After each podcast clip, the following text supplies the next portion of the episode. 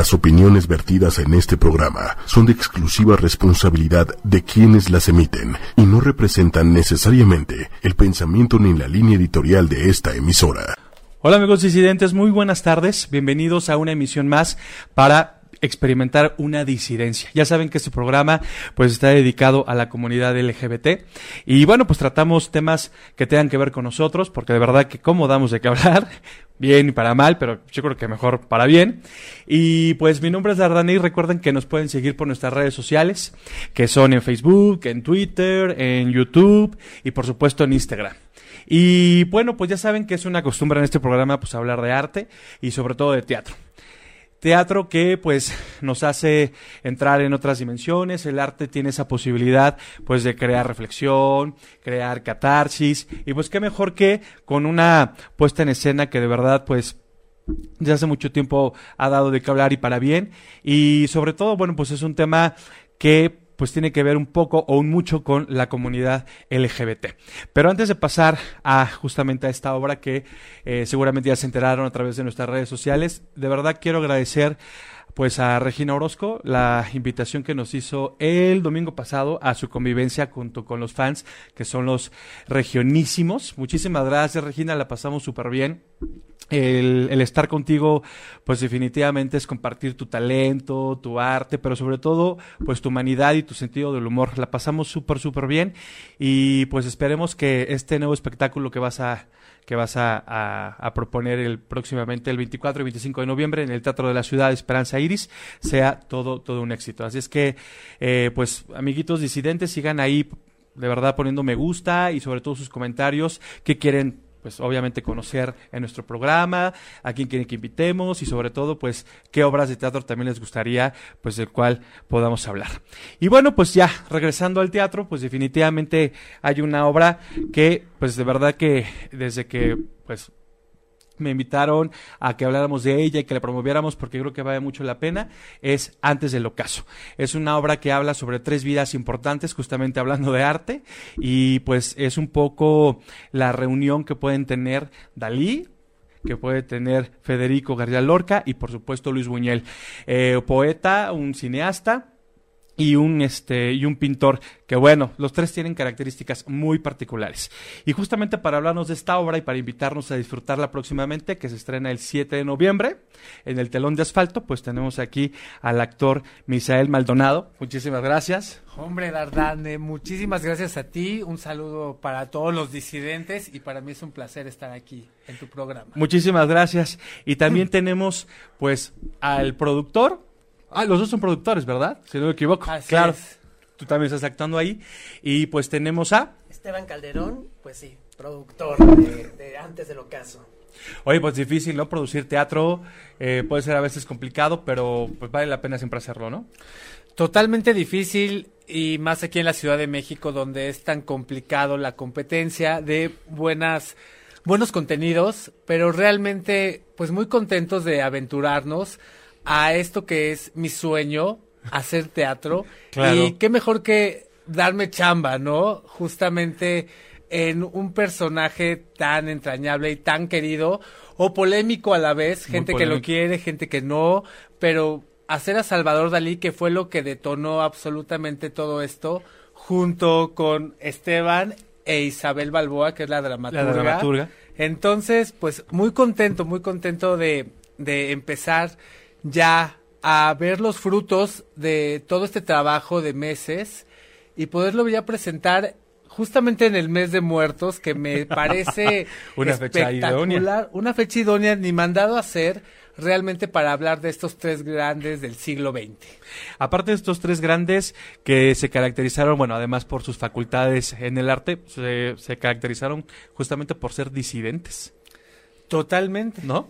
Bueno, y sobre todo la figura muy trágica de Federico García Lorca, que creo yo que es un ícono para, bueno, no solamente para la comunidad gay, sino creo yo para todos los que son sinceros consigo mismos. Claro. Es decir, que el ser sincero con su sexualidad, con su pasión, con su modo de ver la vida, pues lo llevó a la muerte.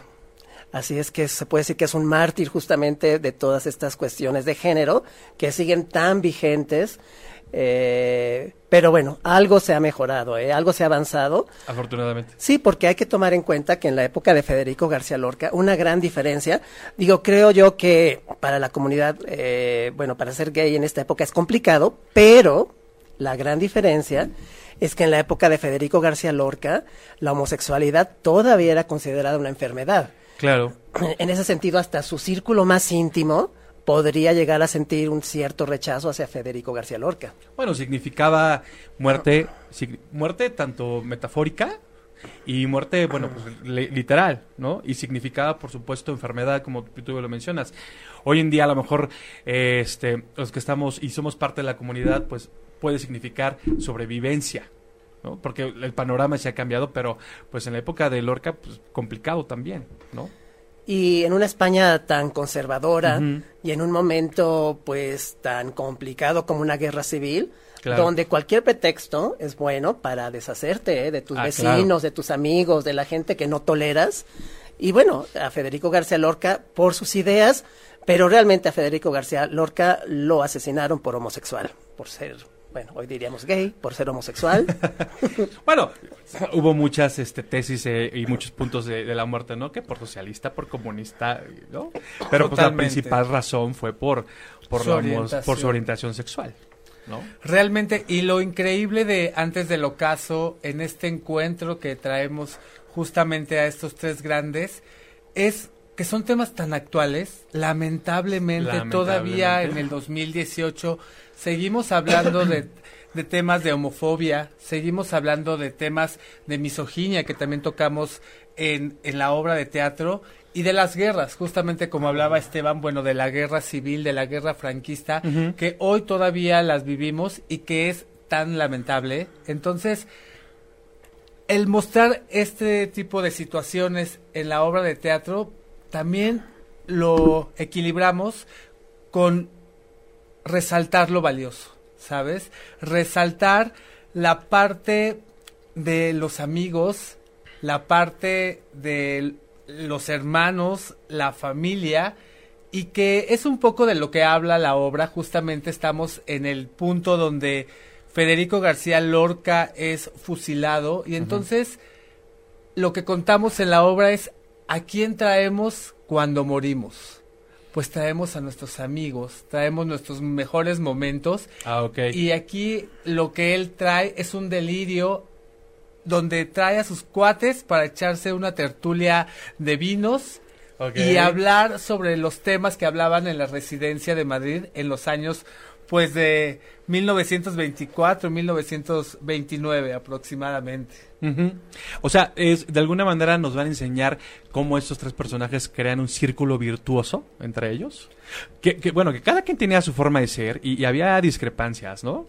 Sobre todo entre Buñuel y Lorca había ahí dos que tres discrepancias, hubo reclamos ahí importantes, eh, como que fue, obviamente Lorca fue más allegado a Dalí, pero también hubo un momento de distanciamiento, pero al fin y al cabo creo que nos van a mostrar ese círculo virtuoso, ¿no? Que, que, pues, que puede existir entre los tres y que existió creo que entre los tres. Bueno, y me gusta que digas eso, un círculo virtuoso, porque finalmente el resultado de esta convivencia, de esa amistad, pues fue el crear a tres de las personalidades fundamentales de la cultura del siglo XX. Claro. Y bueno, fue producto de esa interacción, pues con esos conflictos y esas amistades, esas lealtades, esas suspicacias, los celos. Claro. Eso es lo interesante, creo yo, de esta obra. O sea, obviamente para quienes admiramos a estas figuras, pues hablar de Dalí, de Buñuel, de Lorca, ya, ya es de por sí es interesante. Claro. Pero mostrar esa parte humana, o sea, ese momento en el cual se están gestando estas personalidades que van a ser, pues, definitivas, ¿verdad?, dentro de lo que es nuestra cultura del siglo XX, en un momento en el cual apenas están empezando a dar sus primeros pasos en el ámbito, pues, de la creación. ¿Verdad? Claro.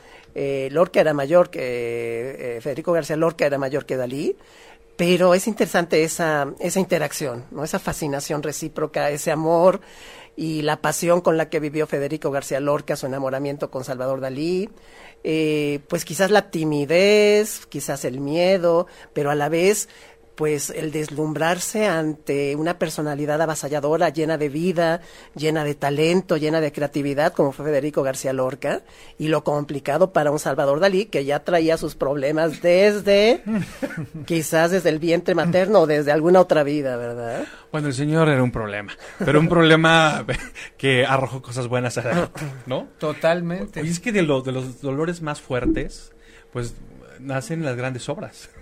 Y Dalí que será un ser trastornado.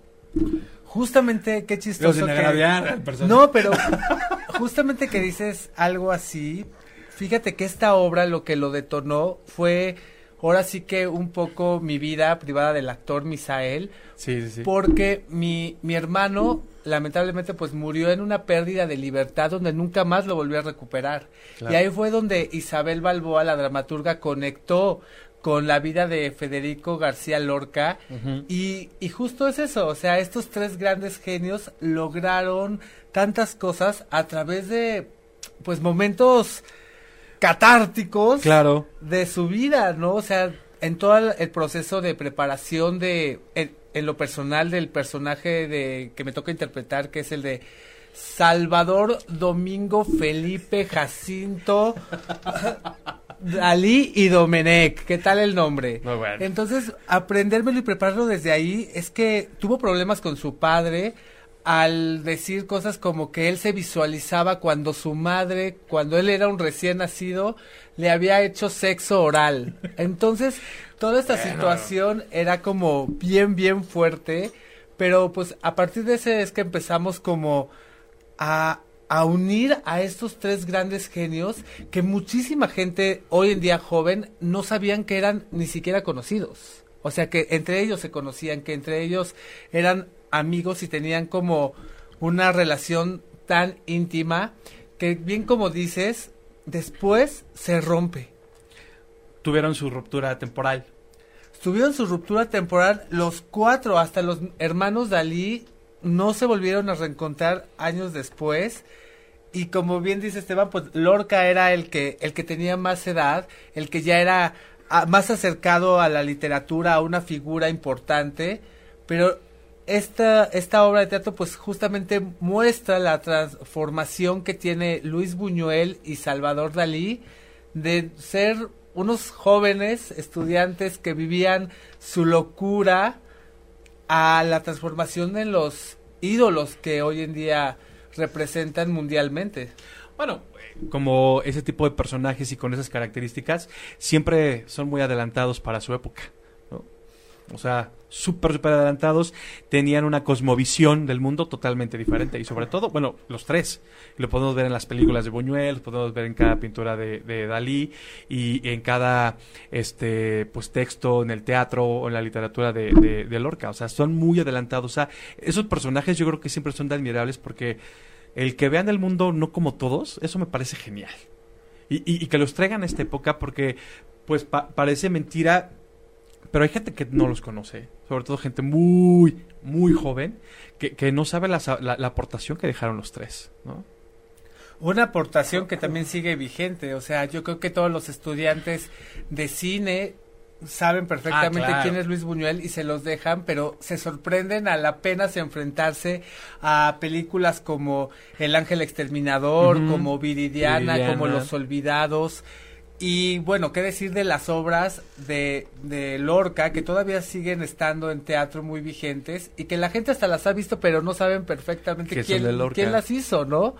Y de, y bueno, pues de Salvador Dalí, ¿qué te puedo decir? Su pintura, él, él, es el surrealismo totalmente y completamente. Y hay cuadros que a mí me encantan, ¿no? Y que hoy en día lo valoro más porque antes realmente no tenía como conciencia de todo lo que él había hecho respecto a lo que es el arte y teatro y tantas disciplinas porque él hizo escenografía, hizo joyería, hizo cosas que dices, wow, ¿no? O sea, yo me quedaba solamente como la parte del pintor, claro. pero logró hacer grandes cosas y en esa época también realizó hasta poemas, ¿no? Si no me equivoco.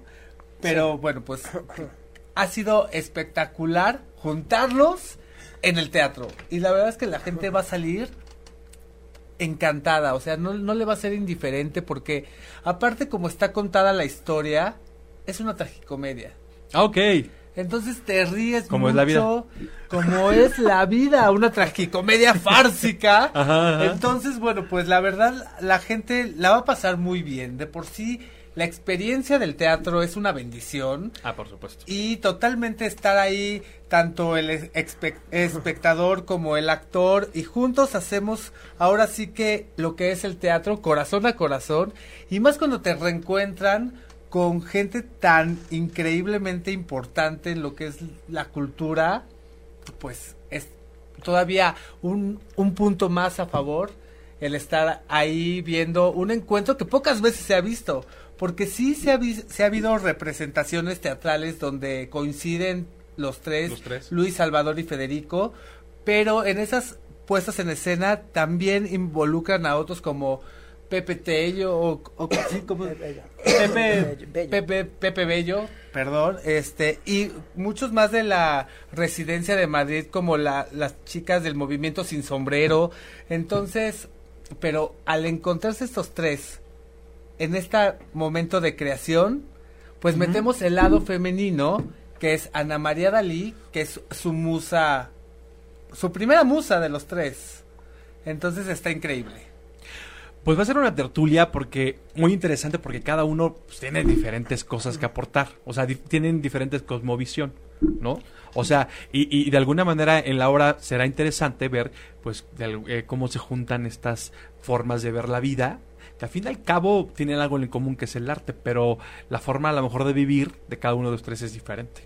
Y además, ¿sabes qué? Bueno, las personalidades, porque claro, Claro. admiramos la obra de estos grandes hombres, pero pues su personalidad es fascinante. Ah, sí. O sea, Federico García Lorca, pues era la alegría encarnada. Eh, inclusive, pues bueno, ya tocando un poquito cuestiones de género, inclusive los mismos compañeros homofóbicos que podían sentir un poquito de rechazo hacia esos rumores de la homosexualidad de Federico García Lorca, cuando Lorca estaba al piano o cuando Lorca declamaba, se olvidaban todos sus prejuicios, lo cual es hermoso porque se fijan Claro. cómo es el poder del arte que es capaz inclusive de hacer que la gente abandone o olvide ese tipo de fobias o, o de prejuicios. Y bueno, eh, Salvador Dalí, que desde niño él siempre se supo el divino Salvador Dalí, ¿verdad? Una personalidad, eh, bueno, es que es muy interesante, ¿no? Porque finalmente desde niño, por ejemplo, sabemos que tenía esa personalidad pues a la vez sádica, cruel, Hedonista. eh, hedonista, que le gustaba también los reflectores. Lo digo porque hay anécdotas, por ejemplo, de la cierta crueldad de Dalí. Por ejemplo, en cierta ocasión que arañó la cara de su nana con un alfiler porque no le dio un dulce. O cuando tenía, era muy niño que ya había nacido Ana María. Cuando Ana María osó gateando atravesar frente a Dalí, le dio una patada en la cabeza. Eh, Salvador Dalí creció usando una corona y una capa, iba por la casa desnudo. Eh, y bueno, la misma familia fomentó pues esa seguridad de saberse especial, porque esa corona la llevó toda su infancia hasta que le empezó a hacer daño porque ya no le quedaba. Entonces, bueno, esa personalidad que siempre Salvador Dalí, o sea, Salvador Dalí no vino aquí para hacer, este, ¿cómo podemos decir? Amistades. Él era Salvador Dalí, se afirmaba y necesitaba de la admiración de los demás. Entonces, este Salvador Dalí, se puede decir que hiperconsentido y que tenía como esta visión, llega a, a Madrid. Federico García Lorca no estaba en ese momento en la residencia, pero cuando regresa, pues bueno, realmente el rey de esa residencia es Federico García Lorca. Entonces, como Salvador Dalí, muy a su pesar, tiene que reconocer esa fascinación que siente por la personalidad de Federico García Lorca. Aparte, a, a Dalí se le tildaba esquizofrénico más adelante, ¿no? O sea, eh, es que quiero pensar que tanta seguridad, pues, tiene un rasgo de inseguridad, ¿no? Esta necesidad de, de ser reconocido por los otros, pues de alguna manera quiero, quiero pensar que parte de algo que pues, no le cuadraba, ¿no? Porque pues, hay algo enfermizo, ¿no? Totalmente. y cuando estaba justamente preparando el personaje, tantas anécdotas de él, o sea, para Salvador Dalí cuando recién llegó a la residencia de Madrid era muy abayazador encontrarse a Federico. Entonces él no podía, porque justamente cuando Federico tocaba el piano, cuando Federico empezaba a recitar, él no soportaba que Federico fuera el que se llevara el foco, entonces él se iba a su habitación y se encerraba.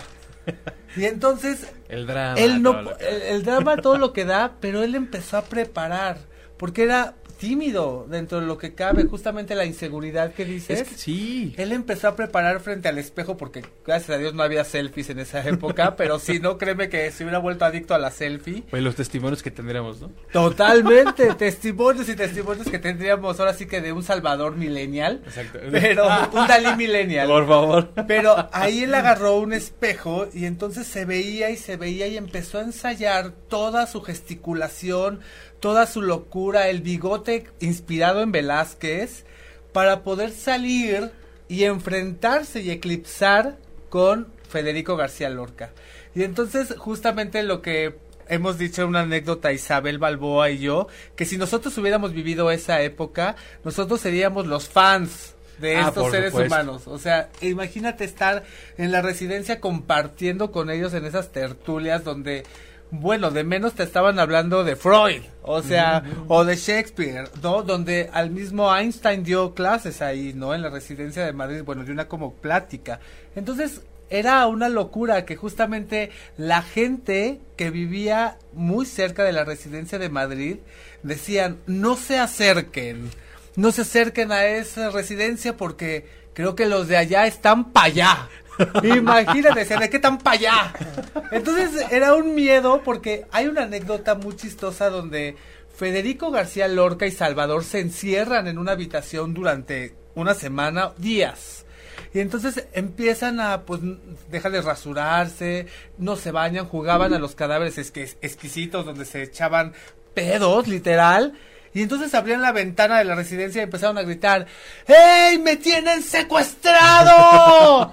y entonces Lorca también gritaba, ¡Estamos encerrados, ayúdenos! Pues toda la gente empezó a caminar frente a esa ventana para ver qué es lo que estaba pasando. Eran tan narcisistas, Ah, bueno, eran tan grandes. Y bueno, qué decir de Luis Buñuel, que también no se queda nada atrás, pero él justamente manejaba un rol de homofobia, que realmente es como, pues ahora sí que lo que te choca, te checa, ¿no? Porque también él se ponía celoso de la relación que existía Entre Dalí y Lorca. entre Dalí y Lorca y termina llevándose a Salvador para estar en Francia, bueno, en París, ¿no? Ir a, a- a la cuna del conocimiento, que le llamaban ellos. Bueno, dicho Salvador, eh, este, hace un guion para una película de, este, justamente de Buñuel, ¿no? Esta de... mm, Perro andaluz. Perro andaluz, exactamente, y ahí surgen como los celos por parte de este... Sí, de hecho eso del perro andaluz, pues Lorca siempre se sintió o se supo aludido. Aludido a la porque película. el perro andaluz era este granadino, que era Federico García Lorca. Sí, sí, sí. Y el tema aquí, bueno, es que Federico García Lorca, pues tenía más como este amor por España, por la tierra, por el pueblo, por las costumbres. Entonces, ante los ojos de Buñuel y de, Fe- eh, de Salvador Dalí, parecía que no era de vanguardia, pero eso es un poco injusto, ¿eh? Porque hay que recordar los poemas que escribió Federico García Lorca en Nueva York o los dibujos de Federico García Lorca son también obras de vanguardia. Claro. Ahora, aquí el tema, y si, bueno, hablando de estas anécdotas, me acuerdo de en alguna ocasión en que, pues, eh, Luis Buñuel, pues citó a Federico García Lorca muy serio, ¿verdad? Estas tertulias salieron porque tenía que hablar muy seriamente con él, porque cundían los rumores de que era homosexual. Entonces, cuando Luis Buñuel le pregunta cara a cara, es que eres maricón, y lo que hace Federico García Lorca es indignarse, se levanta y se va. Muy, muy, muy molesto, ¿no? O sea, en el sentido de cómo, pues, el mismo Federico García, Federico García Lorca tenía que cuidar su, pues, ahora sí que su salud mental y su imagen y su vida. Es que Eh, yo creo que no concebía que gente tan cercana a él le hiciera ese tipo de interrogatorio, ¿no? O sea, de verdad yo creo que se ofendió. O sea, tú lo puedo tolerar a lo mejor de los otros, pero no de ti, ¿no? Así es. Y bueno, lo cierto es que, bueno, finalmente, pues Luis Buñuel sí se interpone entre la amistad llena de admiración y de encanto y de seducción que hubo, creo yo, por parte de Salvador Dalí respecto a Federico García Lorca y el verdadero enamoramiento y apasionado que sentía Federico García Lorca por Salvador Dalí. Es decir, Federico García Lorca sí estaba enamorado de Salvador Dalí. Sí quiso inclusive llegar a poseerlos, así llegó un, hubo un intento, ¿verdad?, de, pues sí, de penetración. Eh, pero bueno, Salvador Dalí que vivía su sexualidad con mucha timidez, con mucho miedo, con mucha incertidumbre. Pues como no, si lo traumó el padre, Jesucristo, ¿no? De verdad lo traumó el padre, pero sí hubo un intento de violación Sí. justamente Sí. de abuso sexual de Claro. Federico García Lorca hacia Salvador Dalí. Parece otro no ser se me que en dos ocasiones, no. ¿eh? Parece ser que en dos ocasiones. Y él, obviamente, Federico García Loca se sentía, pues, muy arrepentido de esa violencia, ¿no? Que había ejercido. Claro, que Salvador Dalí se sentía muy halagado de ser también como objeto de deseo por parte de Federico García Lorca. Ahí está como ese narcisismo, ¿no? De Apelaba que- la narcisismo. idolatría, exactamente. claro. Así es, ¿no? O sea, Salvador Dalí admiraba... Que me adoren, ¿no? Sí. Era, Sí. literal era eso, ¿no? Me espanta, pero me gusta. Me espanta, pero me gusta. Exactamente. Y hay algunas pinturas de Salvador Dalí donde hace referencia a ese momento. Eh, acuérdense que los títulos de Salvador Dalí son un poco también extravagantes y muy largos, pero hay alguna donde aparece este un cráneo eh, sodomizando a un piano de cola. Pues bueno, el cráneo está es blanco como solía vestir Federico García Lorca. Lo del piano también tiene, ahora que hablabas de que el padre lo traumó, porque resulta que cuando Salvador Dalí era un adolescente, el papá, para evitar hablar de educación sexual con su hijo, se le hizo muy fácil dejar sobre el piano de la casa un libro de medicina, pero en el capítulo de enfermedades venéreas. Pues, evidentemente, Salvador Dalí, al ver eso, siempre sintió una fobia muy grande, ¿no? No, por, claro. por ello, exactamente, ¿no? Entonces, la sexualidad de, Fede- de Salvador Dalí fue más de índole masturbatoria y de boyerismo, y ya más adelante con Gala, pues el placer de ver cómo otras personas tenían relaciones con Gala, él presumía del pequeño tamaño de su pene. Que decía que era un pequeño pincel. Imagínate. Oye, voy a aplicar esa. Es un pequeño pincel. Exactamente. Y, y, y de, de hecho, este Salvador Dalí cuando era niño, otro de sus juegos, le encantaba, eh, ya dijimos que iba vagando desnudo, ¿verdad? Por la casa, pero también verse al espejo y escondía su pene entre las piernas de tal manera que parecía niña. Claro. Y hay algunas pinturas que también llevan ese título, ¿eh? Salvador Dalí, cuando a los seis años creía que era una niña. Eh, entonces, pues bueno, ahí está eh, esta, esta parte. Pero sí, el amor, la pasión que sintió Federico García Lorca por Salvador Dalí, pues es algo que está perfectamente conocido, documentado, sabido.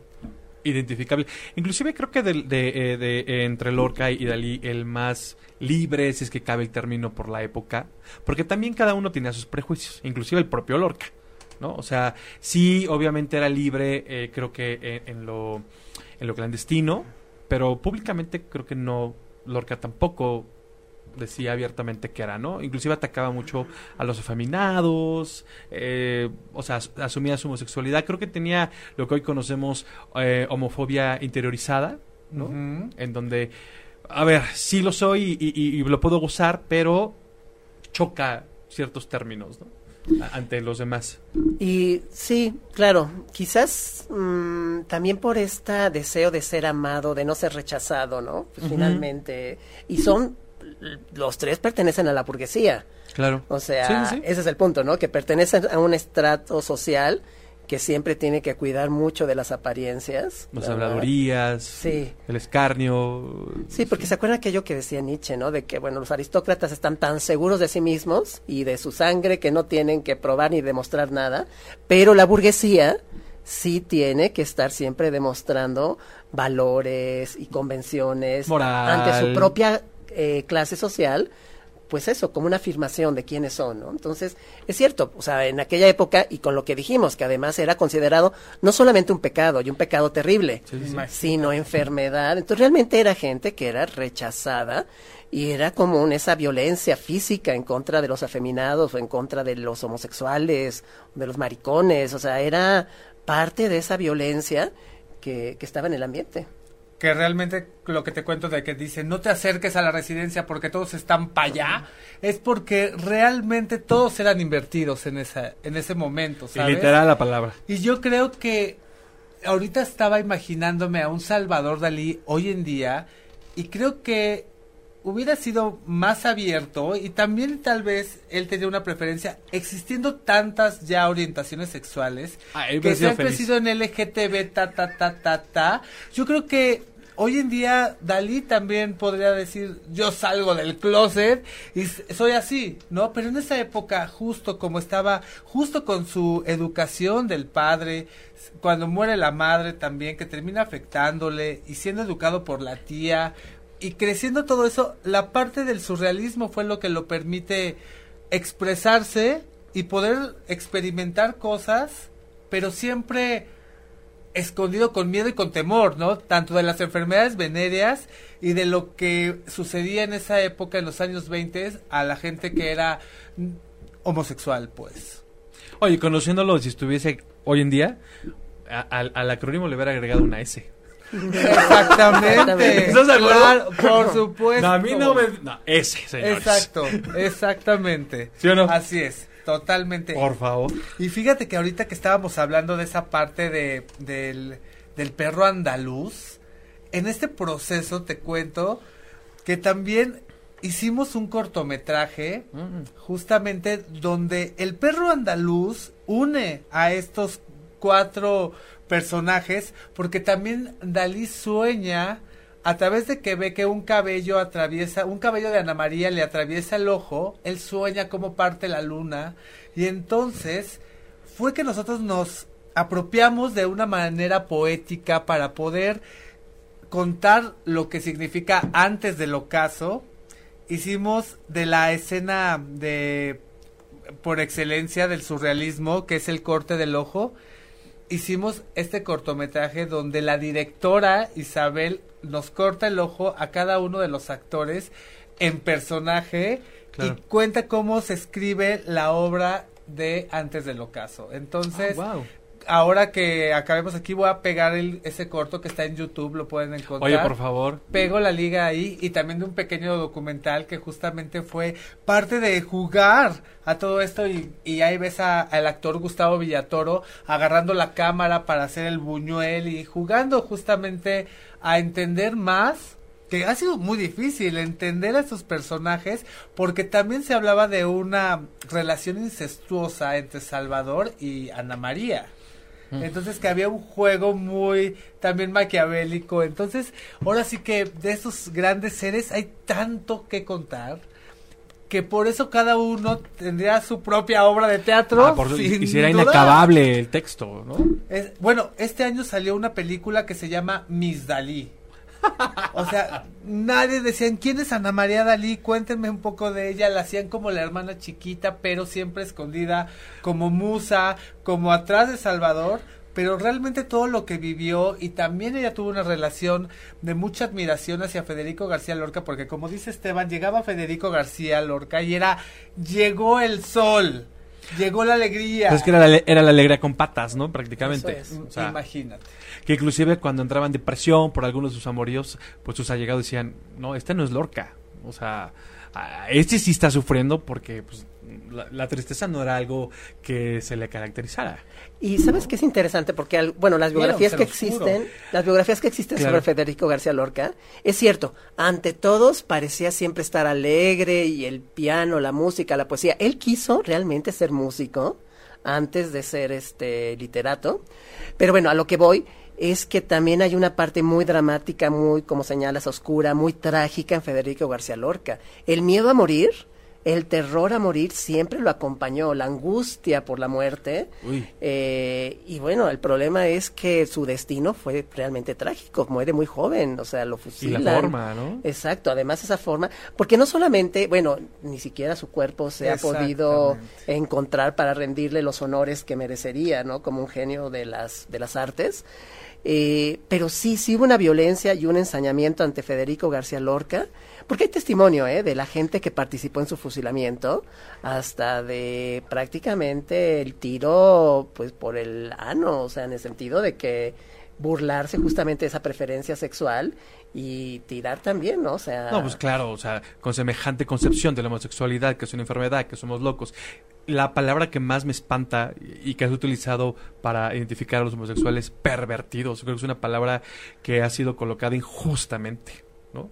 Y, y en esa época eran pervertidos. O invertidos. O invertidos. O hasta estaba mal dicho, pero se acostumbraba a decir la palabra de pedófilos. Ah, claro. ¿Sabes? Homosexuales O sea, igual a, a pedófilo, por supuesto. Que realmente está totalmente desvirtuada, pero así era como se referían hacia las personas que tenían otra tendencia, Claro. hacia las personas que realmente no entendían. Y es lo que te digo, o sea, realmente mostrar que hoy en día todavía sigue existiendo ese tipo de De- de fobias, argumentos. de argumentos como para decir, bueno, no es que para decir, ya estoy regresando, me da luego coraje, hay temas de que dicen, hay una escuela o religión que me curó, ¿sabes? No, o sea, hay que saberse aceptar, ¿no? Creo que era algo que también si hubiera sido un Lorca que se aceptara, que se tal, no hubiera sido tan oscuro talmente. Es que era ¿sabes? claroscuro, ¿no? Era un claroscuro. Era un. Inclusive, hoy en día, eh, uno de los argumentos por los cuales la sociedad en general no quiere que adoptemos es por ese asunto de perversión, de eh, vamos a encauzar a este escuincle a que sea igual que uno. O sea, desgraciadamente sigue prevaleciendo ese argumento pues, que es una falacia. Bueno, es lo que pasa en Rusia, ese es el pretexto para todas estas Claro. leyes homofóbicas, Sí, ¿no? sí, la idea de la propaganda gay porque vas a convertir a los niños en gays, o sea, eso es como esta idea, ¿no? Como si fuera algo que pervierte, que degenera. Bueno, Claro, no tiene la connotación de amor, de proyecto de vida, que evidentemente pues venimos de unos padres que nos inculcaron valores, o sea, parece que del momento que sabes y te percatas que es homosexual, todo eso se olvida y pues no. O sea, como por qué se va a olvidar, ¿no?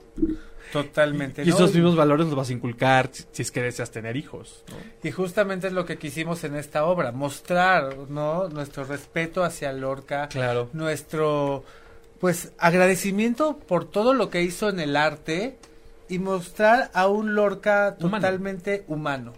Fuera de, fuera de cualquier etiqueta, fuera de cualquier situación, mostrar a los tres como humanos Claro. y el trabajo de actores lo abordamos a través del punto de vista de humanos, o sea, ¿sabes? No hizo falta tanto irnos al oscuro, porque siempre también es mostrar una parte oscura de, ay, la vida gay, y entonces eran súper acá. No, también eran felices, tomaban claro. vino, hablaban de teatro. En la obra hay teatro dentro del teatro, Ah, donde bien. se juegan a representar obras tanto de Shakespeare como de Zorrilla, se tocan textos de Oscar Wilde. Entonces, pues son pláticas que ellos tenían como artistas, como seres humanos creadores y que todo el tiempo estaban es- experimentando situaciones para pues para detonar esto que los convirtió en inmortales y que claro. hoy por hoy seguimos hablando de ellos, que es lo que más me hace feliz, que dentro de lo que te digo de producir, ¿no? Esta obra y darme chamba y dar chamba, ¿sabes? De queremos hacer esto, es qué padre que somos artistas mexicanos hablando también de españoles, ¿no? Fuera también de hablar de esa pelea que hay, entonces nos conquistaron. Esa pelea tal. histórica. Que eso ha sido una sorpresa para la gente, decir, qué padre que se estén tocando estos temas, qué padre que esté increíble. Y bueno, la verdad es que nosotros admiramos a los españoles por todo lo que nos han dado también. Y pues ahora sí, hablar de todos estos temas abiertamente, bueno, es, es un placer, la verdad, que yo invito a la gente a que vaya, porque me enteré que ya algunas funciones se están agotando. Ah, muy bien. Entonces solamente vamos a estar cuatro semanas por lo difícil es que haya espacios de teatro que te lo presten, pues por los cuates y por todo tal, nos abrieron las puertas de un lugar maravilloso, ya se están agotando algunas funciones, que eso me da muchísimo gusto. Qué bueno, donde felicidades. es ir a ver a unos seres humanos en un encuentro padrísimo. Y pues claro que se tocan temas importantes como la homofobia, claro que se toca el tema de García Lorca como tal, pero pero llevándolo desde un punto digno, ¿sabes? Desde un punto fuera toda ideología que existe, sino como al contrario, mostrar a un gran Lorca enamorado de un Dalí y que se pudo haber dado, pero que no se pudo haber dado y que mostrará un Buñuel donde se siente mal por las ofensas que lanza hacia Lorca. Justamente eso iba a Y es muy chistoso todo ese proceso que han llevado ahora sí que mis compañeros, y- increíble. O sea, sí va a haber ahí un, un debate entre los tres, ¿no? Sobre ciertos temas y, y- y conocer la postura y el criterio de cada quien. Eso me suena muy interesante, ¿no? Porque es ir más allá de su, de su obra.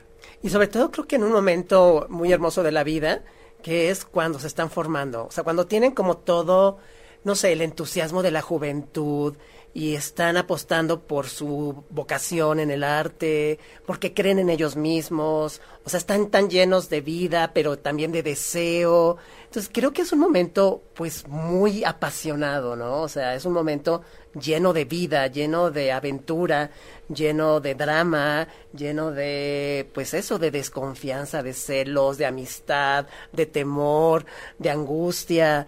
eh, entonces creo que eso es muy bello, ¿no? O sea, como remontarse al momento en el que ellos coinciden en esa residencia de estudiantes en Madrid, que esa residencia fue un proyecto educativo un tanto utópico, es decir, frente a la educación clerical, porque acuérdense que en la España, pues la educación tradicionalmente la tenía la iglesia, entonces surgen estos experimentos didácticos, pedagógicos, que fue la residencia de estudiantes, donde, como tú señalaste, pues hubo conferencistas de la talla de H.G. Wells, de Stravinsky, de Marie Curie, entonces, en ese momento es donde todos estos jóvenes talentosos que están descubriendo la vida, descubriendo su talento, descubriendo sus personas, están interactuando.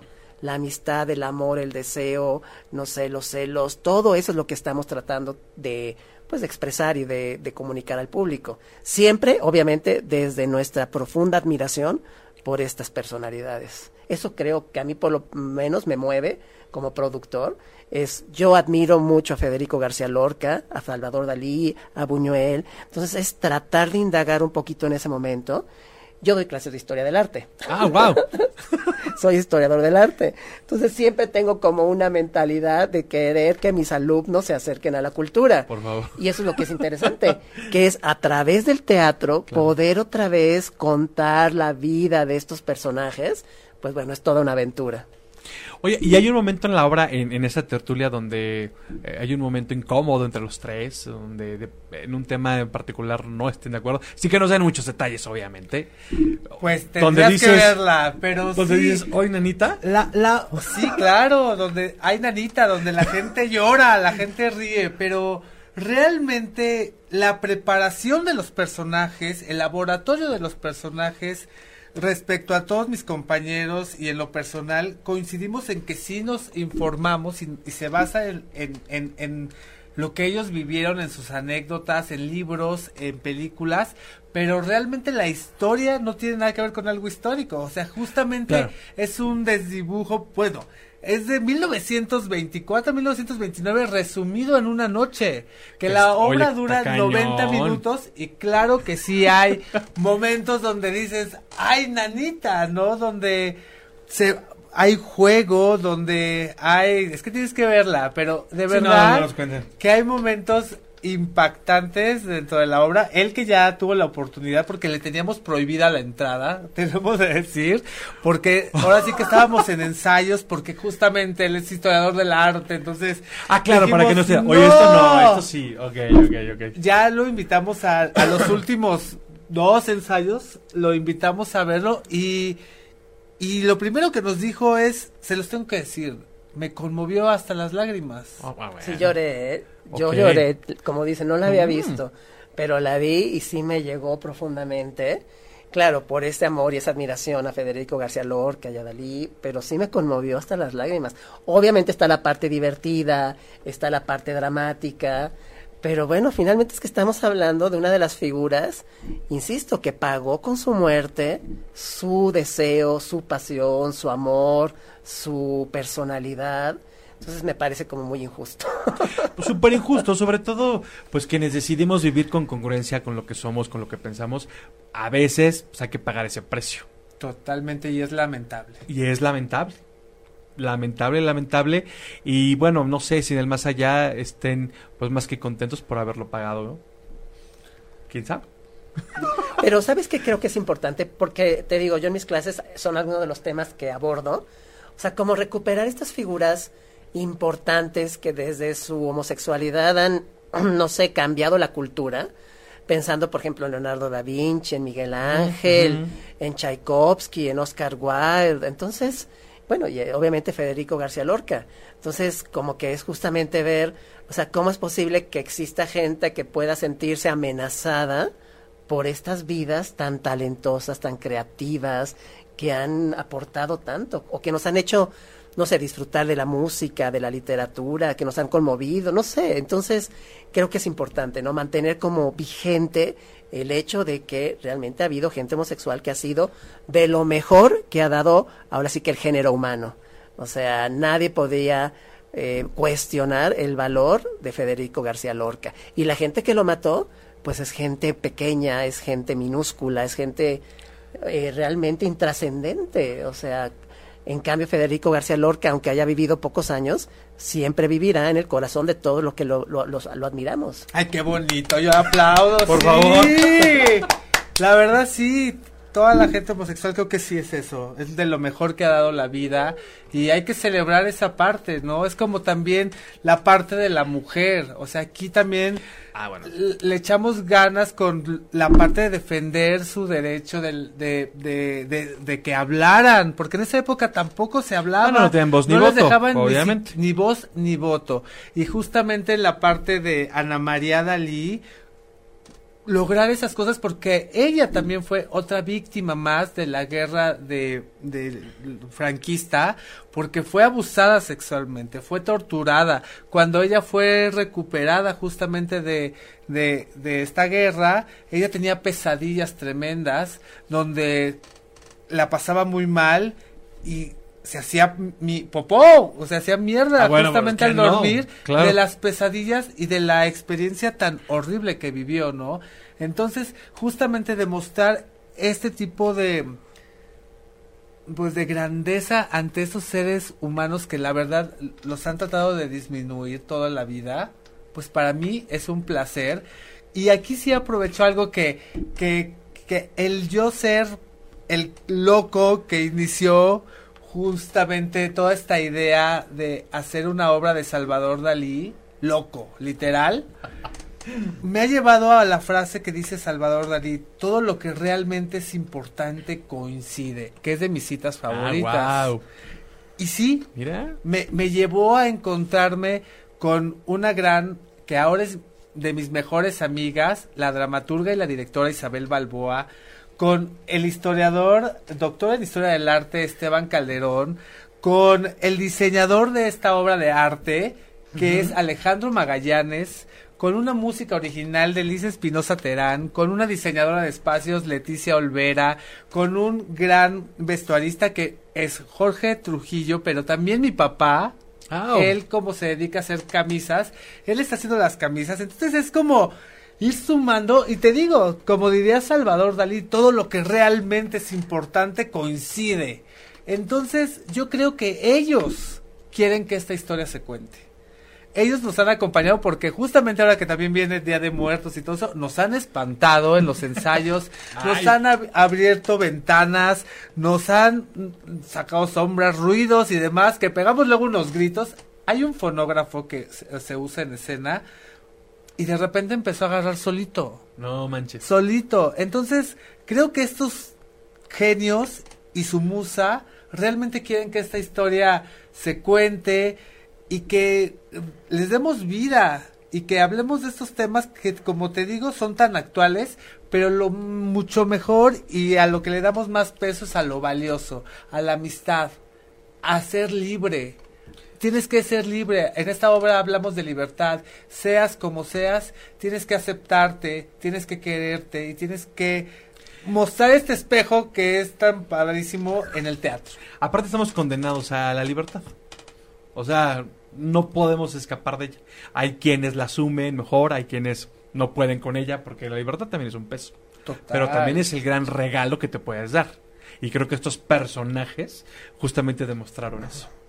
¿No? Sí, por eso yo creo que todo el público va a quedar muy satisfecho por lo menos, insisto, ¿no? Como el acercarse a esa etapa tan temprana de estos genios. Sí. O sea, es una obra que se disfruta de principio a fin, grandes actuaciones. Les digo, yo que puedo decir, si hasta lloré. O sea, ¿qué más este testimonio personal puedo dar? Entonces, pues bueno, el objetivo es que la gente pues se acerque a nosotros, a la obra, ¿verdad? A la A esos página. personajes icónicos. Así es, ¿no? Que se enamore, como nosotros estamos enamorados de ellos. Oye, estoy impresionado el, el- el- el- lo que te pareces. O sea, no. Ahorita que hiciste así, vi la cara de Lali. ¡Qué miedo me dio! No, No, te qué lo juro. padre. No, la caracterización está genial, pero de los tres, ¿eh? No, los No. tres. O sea, es, es como si el personaje se, se haya apoderado de ustedes. Se parecen cañón. Cuando justamente empezamos Isabel ¡Qué y yo a abrir el casting para no, no, no, hacer. La, la obra, empezamos a invitar a gente que nosotros queríamos que trabajaran con nosotros y encontramos a encontramos a tres compañeros increíblemente grandes talentos, se calzan unos talentos O sea, brutal. Señores actores. protagónicos todos de hace años en teatro. Federico García Lorca es interpretado por Adriana Alarcón. Luis Buñuel por Gustavo Villatoro. El personaje de Ana. María Dalí es María del Mar Nader. Y pues yo un servidor. Y cuando hicimos el primer acercamiento que fue una fiesta al presentar el cortometraje, la gente dijo, wow, Sí, sí, con sí. el casting. De verdad es que están increíbles. Y ese día pues nosotros nos em- fue creo que el día donde empezamos a decir creo que sí nos parecemos un poco no, No, un poco. y y justamente ayuda muchísimo yo ahora que estoy en escena en la parte de ficción cuando el actor hace una cuarta pared y encontrármelos a ellos, de verdad que me pasa lo mismo que te pasó a ti ahorita. De repente digo, ¡Wow! ¡Es Lorca! Es que me diste Y miedo. entonces de repente sucede y la pasamos increíble. Realmente no es nuestra intención hacer como una caracterización, sino al contrario, es hablar desde personas, Sí, desde sí. seres humanos, pero ha surgido toda esta situación de, de disfrutar una tertulia literal en el escenario y pues acompañado del público va a ser como mágico, va a ser increíble que se acerquen al vivir esta experiencia del teatro y que disfruten de esta obra maravillosa. Maravilloso. Sí, cuando estaba buscando las fotos para hacer el banner y vi la foto de los tres, dije, le hablé a una amiga le dije, no manches, se parecen cañón. No, ¿qué es caracterización? Le dije, no, es, es, es más que caracterización. O sea, ah, necesitas ver- Le mandé la foto y también quedó así, cuadrado. Me dice, no, se parecen cañón, cañón, cañón, cañón. Entonces, bueno, desde ahí ya está genial, ¿eh? Wow, exacto. Ya por lo menos van a poder ver un, un, un desdibujo de, de nosotros ahí, Ajá. bueno, de los genios ahí. Por supuesto. ¿Qué es lo que queríamos hacer? Una evocación. Es una evocación a estos tres grandes y a su musa y de verdad ha surgido. De repente llego yo a entrevistas o voy así en la calle y me dicen Dalí y yo ¿Y tú? ¡No! no, mi- Misael, mucho gusto. Exactamente. Y me dicen, una foto. Y ahí voy a hacerme la foto. La ven y me dicen, no, no, no, una foto, pero hazme ojos de Dalí. Exactamente. Y entonces ahí voy yo a hacerle así. Y, y, y yo agradezco, yo agradezco, pues al fin y al cabo para eso es mi trabajo. Claro. Yo me presto y yo afortunadamente estoy en la gloria, ¿sabes? Interpretar Y se te ve, ¿eh? Se te ve que lo estás disfrutando. Interpretar a alguien tan maravilloso, alguien que de verdad es un personaje del cual es tema. Místico, irreverente. Una vez, justamente con él, lo acompañé a, a- a algo, una galería o algo así.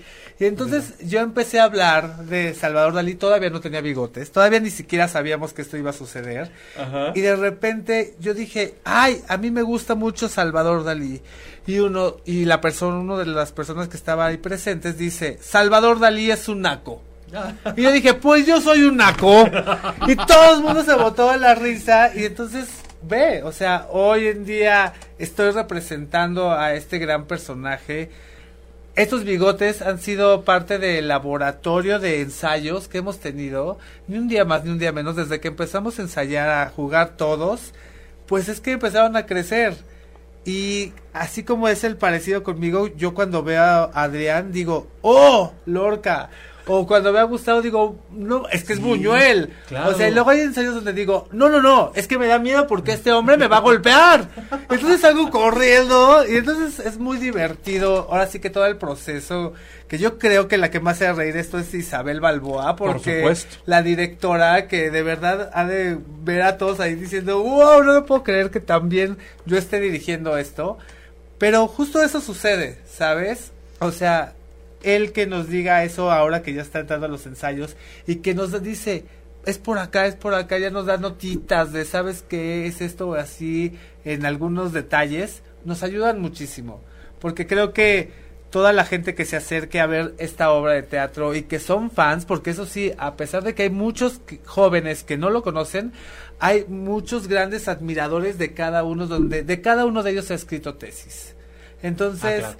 Sí, sí. van y pues que vean justamente al personaje. O sea, Salvador Dalí en esa época no tenía estos bigotes. Esto es un guiño que nosotros decidimos hacerle para todos los que van a ir a ver la obra.